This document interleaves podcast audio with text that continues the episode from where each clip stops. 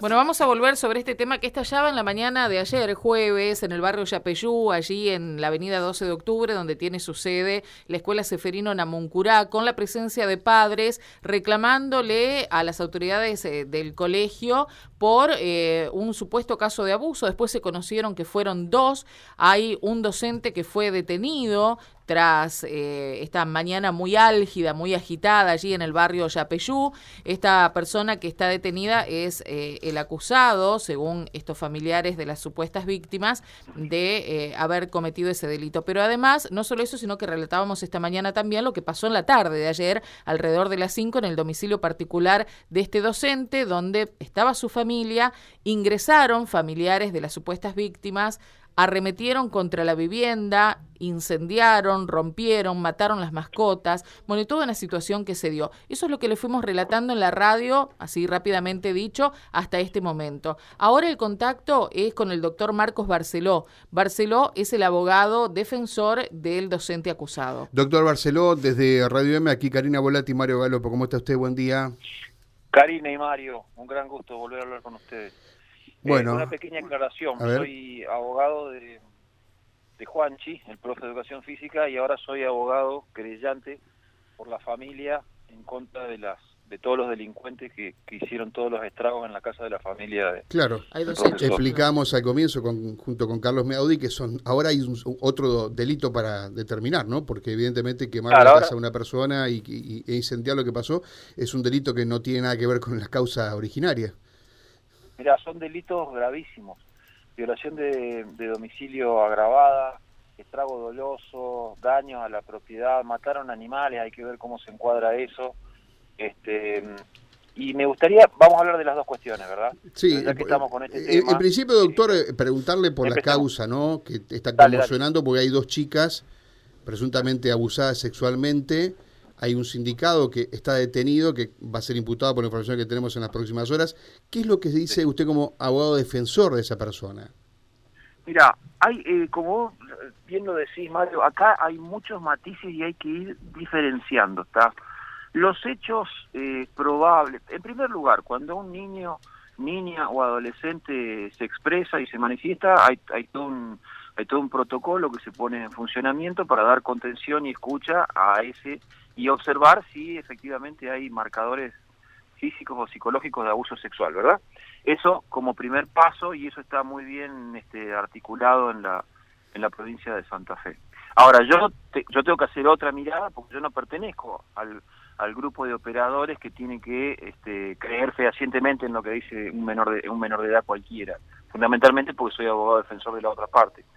Eh, y la lectura que hago es la siguiente. A ver, eh, un profesor de educación física que tiene eh, un grupo de 25 niños de 5 años de edad, ¿no es cierto? En un salón múltiple, en un salón que está al lado de aulas donde hay muchos docentes y muchos este, alumnos, que recibe a los niños por parte de una docente, porque así es el protocolo, inclusive después del caso de, del docente de música de la Escuela San Roque, estos protocolos se han aumentado más todavía, entonces, el, profesor de educación física no puede ir a buscar a los niños, los recibe en el salón ese de usos múltiples por parte de la docente, muchas veces la docente se queda o se retira, no sé si en este caso se quedó o no, fueron 25 minutos en que viene y eh, retira a los niños de nuevo sin ninguna novedad. Cuando la niña regresa a la casa, aparentemente eh, regresa con un golpe en, con un golpe en la zona genital, no todavía no, no lo sé porque no hasta la audiencia imputativa no puedo, los abogados defensores no podemos ver el legajo fiscal. ¿Qué hace la madre? Se conecta con el colegio para ver qué había sucedido, la directora se conecta con el profesor para preguntarle, el profesor Juan le contesta que no que no había habido ningún nada raro en su en su este cómo es en su clase de educación física eh, y posteriormente la docente del grado le comunica que la madre de la niña se había que la niña le había dicho que se había golpeado con una goma, con una goma que estaba plantada en el piso, había tenido un golpe en esa zona y bueno, esto le dio, eh, dio como por terminado el tema. Luego se comunica a la directora diciéndole, mira, hay una denuncia de un supuesto abuso sexual, papá, papá. Y luego se dispara, o sea, yo como abogado defensor eh, te descarto en un ciento por ciento que haya sucedido una situación de abuso acá. Luego lo que se dispara en este tipo de, de, escuelas este, vulnerables, de, este tipo de ambiente socioeducativo y cultural, es un proceso de psicosis colectiva. Yo te voy a corregir algo.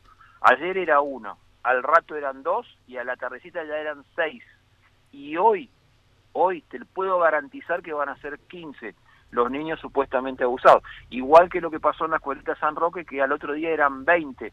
O sea, hubo 20 niños que pasaron por, por cámara GESE. Está bien, la imputación que uno ha conocido se va a realizar mañana, salvo que haya una presión, era por dos. ¿Usted dice que la imputación se da por más casos? No, eh, al momento de la orden de detención eran dos casos, pero ya a, la tarde ya se hablaba de que ya había seis casos. Este, o, sea, lo que usted dice es que este caso original eh, desata una psicosis colectiva que van sumando casos. Pero no, pero no es que lo desata en este caso, lo desató en el caso de, de la Escuela San Roque, lo desató en el caso de la Escuela Sara Faisal y lo desató en la decena de casos de la, que hay en la jurisprudencia argentina. Es cierto, este, Marcos, lo que, lo que usted dice, es cierto porque recuerdo que en alguno de todos esos casos lo hemos tratado, lo hemos hablado incluso con alguna psicóloga, especialista y demás.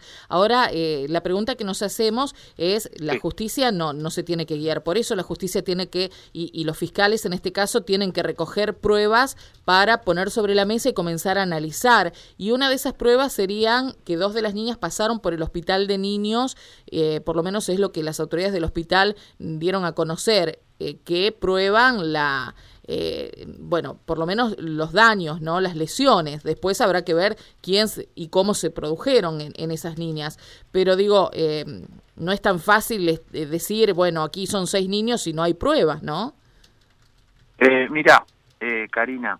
Hoy por hoy, eh, y acá hay que hacer una, una distinción fundamental, ¿está? Los operadores del sistema de, de protocolo de, abordaje de, abuso sexual, que son todos los, los, operadores que pertenecen a la subsecretaría, podríamos meter también ahí a la Comisaría de la Mujer, a la Fiscalía, al, al etcétera, etcétera. Ellos están obligados, obligados a creer en la palabra del menor. Ellos no pueden no creer en la palabra del menor porque el menor tiene que tener un espacio de contención y escucha para tener la comodidad suficiente en donde todos sus derechos estén resguardados y él se pueda manifestar, ¿verdad? Luego ya en los operadores de la justicia, abogados, jueces y fiscales en cierta medida, ya tenemos que tener otra mirada que es lo que vos estás este, manifestando ahora, ¿está? Eh, hoy por hoy eh, el el examen médico legal en casos de abuso sexual infantil prácticamente no tiene más sentido. ¿Por qué? Porque el, examen médico legal ya no descarta más la situación de abuso. La mayoría de, la, de los exámenes médicos legales no hay lesiones ni genitales ni paragenitales. Pero ¿qué te colocan los médicos que sí son operadores del sistema? Ellos sí tienen que creerle al menor dice esto no descarta el relato del menor, ¿me entendés? O sea, pero usted, usted cree que en los dos casos que menciona Karina tiene que ver con esto, que no hay lesiones físicas que comprueben un supuesto no, abuso. Mira, no lo, no, no lo sé, no, no, no, no lo puedo saber, tengo que ver el legajo fiscal, tengo que ver, yo te digo en la mayoría de los casos en que intervengo, que eh, por ejemplo o te dicen eritema. El eritema es un enrojecimiento una una, una, especie una paspadura me entendés y lo, y lo colocan como marcador de abuso sexual. Este, entonces, los exámenes médicos legales hoy, hoy, mira, la, la cuando en Santa Fe es la declaración del menor de edad, que ya, que ya efectivamente lo ha, lo ha manifestado a través de su mamá, puede ser validado o no en una cámara GESEL, no es necesario, y con un par de, de, de, informes de, de operador, estos sí son operadores del sistema, que son esos profesionales que están obligados a a validar la declaración del niño, con eso están mm. saliendo condenas de, de 15, 17 y 20 años de prisión. En este caso en particular, abuso sexual gravemente ultrajante calificado por la guarda y la educación, el profe Juanchi enfrenta una pena de 17 años de prisión. Ahora, eh, hay testimonios, ya incluso han tomado los, medios nacionales, ¿no? Mami, no digas nada porque el profesor de gimnasia se va a enojar habría dicho uno de los uno de las niñas para involucrar directamente a, al profesor Juan en esta historia. Em, ¿Usted lo conoce, digamos, eh, usted lo conoce desde antes a esta familia o lo conoció ahora? No, no, no, los conozco ahora. Mira, la, locura que he escuchado ayer, Mario, porque es muy difícil es muy difícil aplicar el sentido común, ¿me entiendes? Yo iba con el auto en el momento que me contratan para asistir a la familia, un momento antes que le incendien la casa, y uno de los padres que estaban intentando incendiar el colegio decían, los niños nos dijeron que el profesor Juanchi iba armado, que les mostraba una pistola y que les decía que si llegaban a decir algo en sus casas iba a venir y iba a incendiar la escuela. ¿Vos ¿Alguien realmente en su sano juicio puede darle algún viso de credibilidad a esto? Esto tiene que ver con el proceso de psicosis colectiva. A ver, analicemos al profesor Juanchi hasta el momento que se dispara la denuncia. Un profesor serio, sin ningún tipo de antecedentes, una persona seria, seria no solamente en cuanto al trato con los niños, sino en cuanto al trato con los docentes y con el resto de las madres, porque el hombre es hombre y siempre por ahí tiene algún tipo de, de mirada distinta cuando hay una, una mujer cerca, este no. Este profesor es una persona seria, nunca un antecedente disciplinario, nunca un antecedente penal, y de pronto se dispara una cuestión como esta que obviamente este, hay que atenderla, ¿no es cierto? Pero bueno, ahora hay que, ahora hay que empezar a eh, analizar a ver qué, qué es lo que, efectivamente sucedió. Dentro de ese proceso de psicosis colectiva, esta horda de salvajes que teóricamente van a ser este, venganza por mano propia, pero eso no es real, es una horda de delincuentes que se movilizó durante kilómetros desde un barrio a otro, que ingresó a una casa, que incendió toda la casa, que mató a las, a las mascotas de estas personas y que se robaron todo. Entonces, ¿alguien me puede decir que estos son familiares ofendidos? No, estos son delincuentes probados. Mm.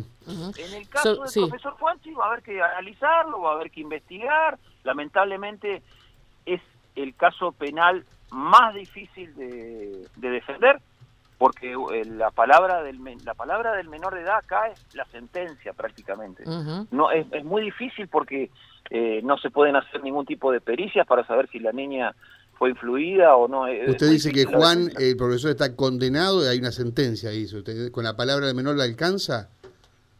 Ahora en Santa Fe, no, prácticamente, y, más luego del caso del juez Mingarini, no, prácticamente no hay libertad provisional. ¿Qué son las libertades provisionales? En la audiencia de prisión preventiva, que va a ser más o menos el día domingo, usted imagínese lo siguiente, Mario, o vos, perdona, eh, imagínate lo siguiente, que el juez del domingo lo libere a Juanchi ¿Qué pasa con ese juez? Al otro día queda al borde de la destitución igual que el, el juez Mingarini. El juez que, que intervenga va a perder su trabajo.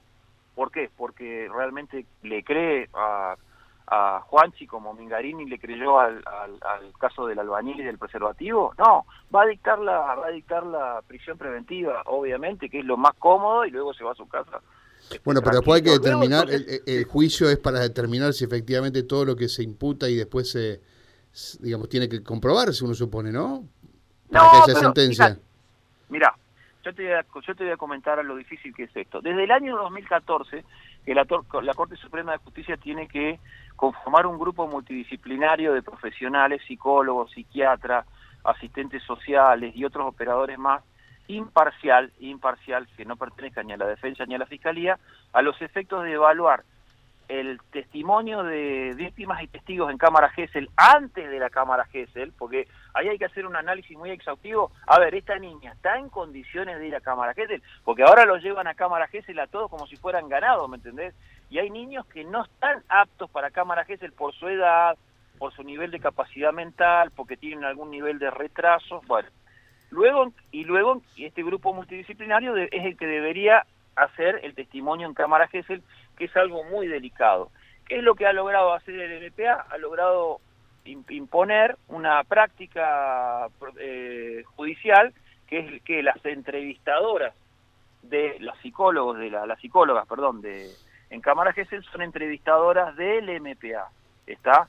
Entonces, esas entrevistas que hacen las psicólogas del MPA son eh, están absolutamente encontradas con las con las reglas de UNICEF para abordaje de niñas y niños adolescentes en, ocasión de abuso, que es, que es donde se saca la, la, técnica de cómo deben ser direccionadas las preguntas, ¿no? Entonces acá las entrevistadoras te van guiando, bueno, mi amor, a ver, contanos por qué estás acá. Bueno, estoy acá porque el profe Juanchi me tocó la cola. ¿Y dónde te tocó? ¿Te tocó por arriba de la bombacha? Te y, van, y van así, tac, tac, haciendo todo lo que no se puede hacer. Direccionando, direccionando, direccionando y poniendo respuestas en el niño. Uno que está afuera, vos no te podés, no podés objetar esa pregunta, que es una pregunta absolutamente objetable, porque vos no podés estar parando la cámara el, cada dos segundos y el, y, el, y el juez pidiéndole a la entrevistadora que salga afuera para retarla o decirle usted tiene que hacer la pregunta como debe ser. ¿Cómo es una pregunta en cámara Gesell? Mi amor, ¿por qué estás acá? Contanos, ¿no querés contar algo? ¿Te, te sucedió algo? Y, y, darle y brindar el espacio para que el menor se explaye y hable y en base a las respuestas que él va dando, continuar con las respuestas abiertas, pero no ir poniendo las respuestas en, en, boca del niño, porque esa, esa validación de la cámara Gesell, esa cámara Gesell que se denomina cámara Gesell positiva, ya es directamente la sentencia, ya el juez no, ya el juez no puede salir de ahí, ¿me entendés? Marcos, estamos, estamos repasados las noticias, pero queremos escucharte para ver, esto recién arranca y vamos a, estar muy atentos a ver cómo deriva luego, ¿no? Porque es un, un caso conmocionante, en verdad. De todo de todas maneras, Mario, yo me fui mucho con el tema de abuso porque me lo preguntaron, pero yo quería eh, hacer un pedido a la comunidad en la en la calle de Bodostiaga al, 3600, que es donde está el domicilio de, de la familia de Juanchi. Ahí están Fernanda y sus hijos Mateo y Agustín. Em, empezaron a, hacer la reconstrucción de la casa hoy a la mañana.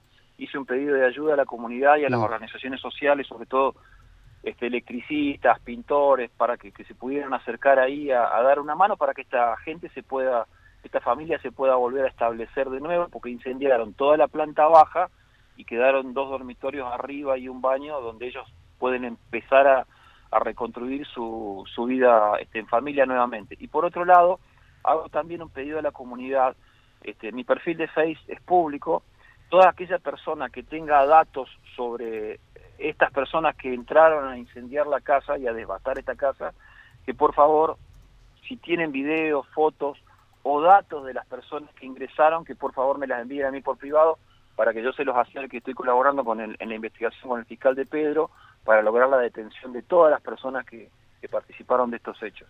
Gracias, Marcos. Muy amable. ¿eh? Un abrazo a los, abrazo. dos y buen fin de semana.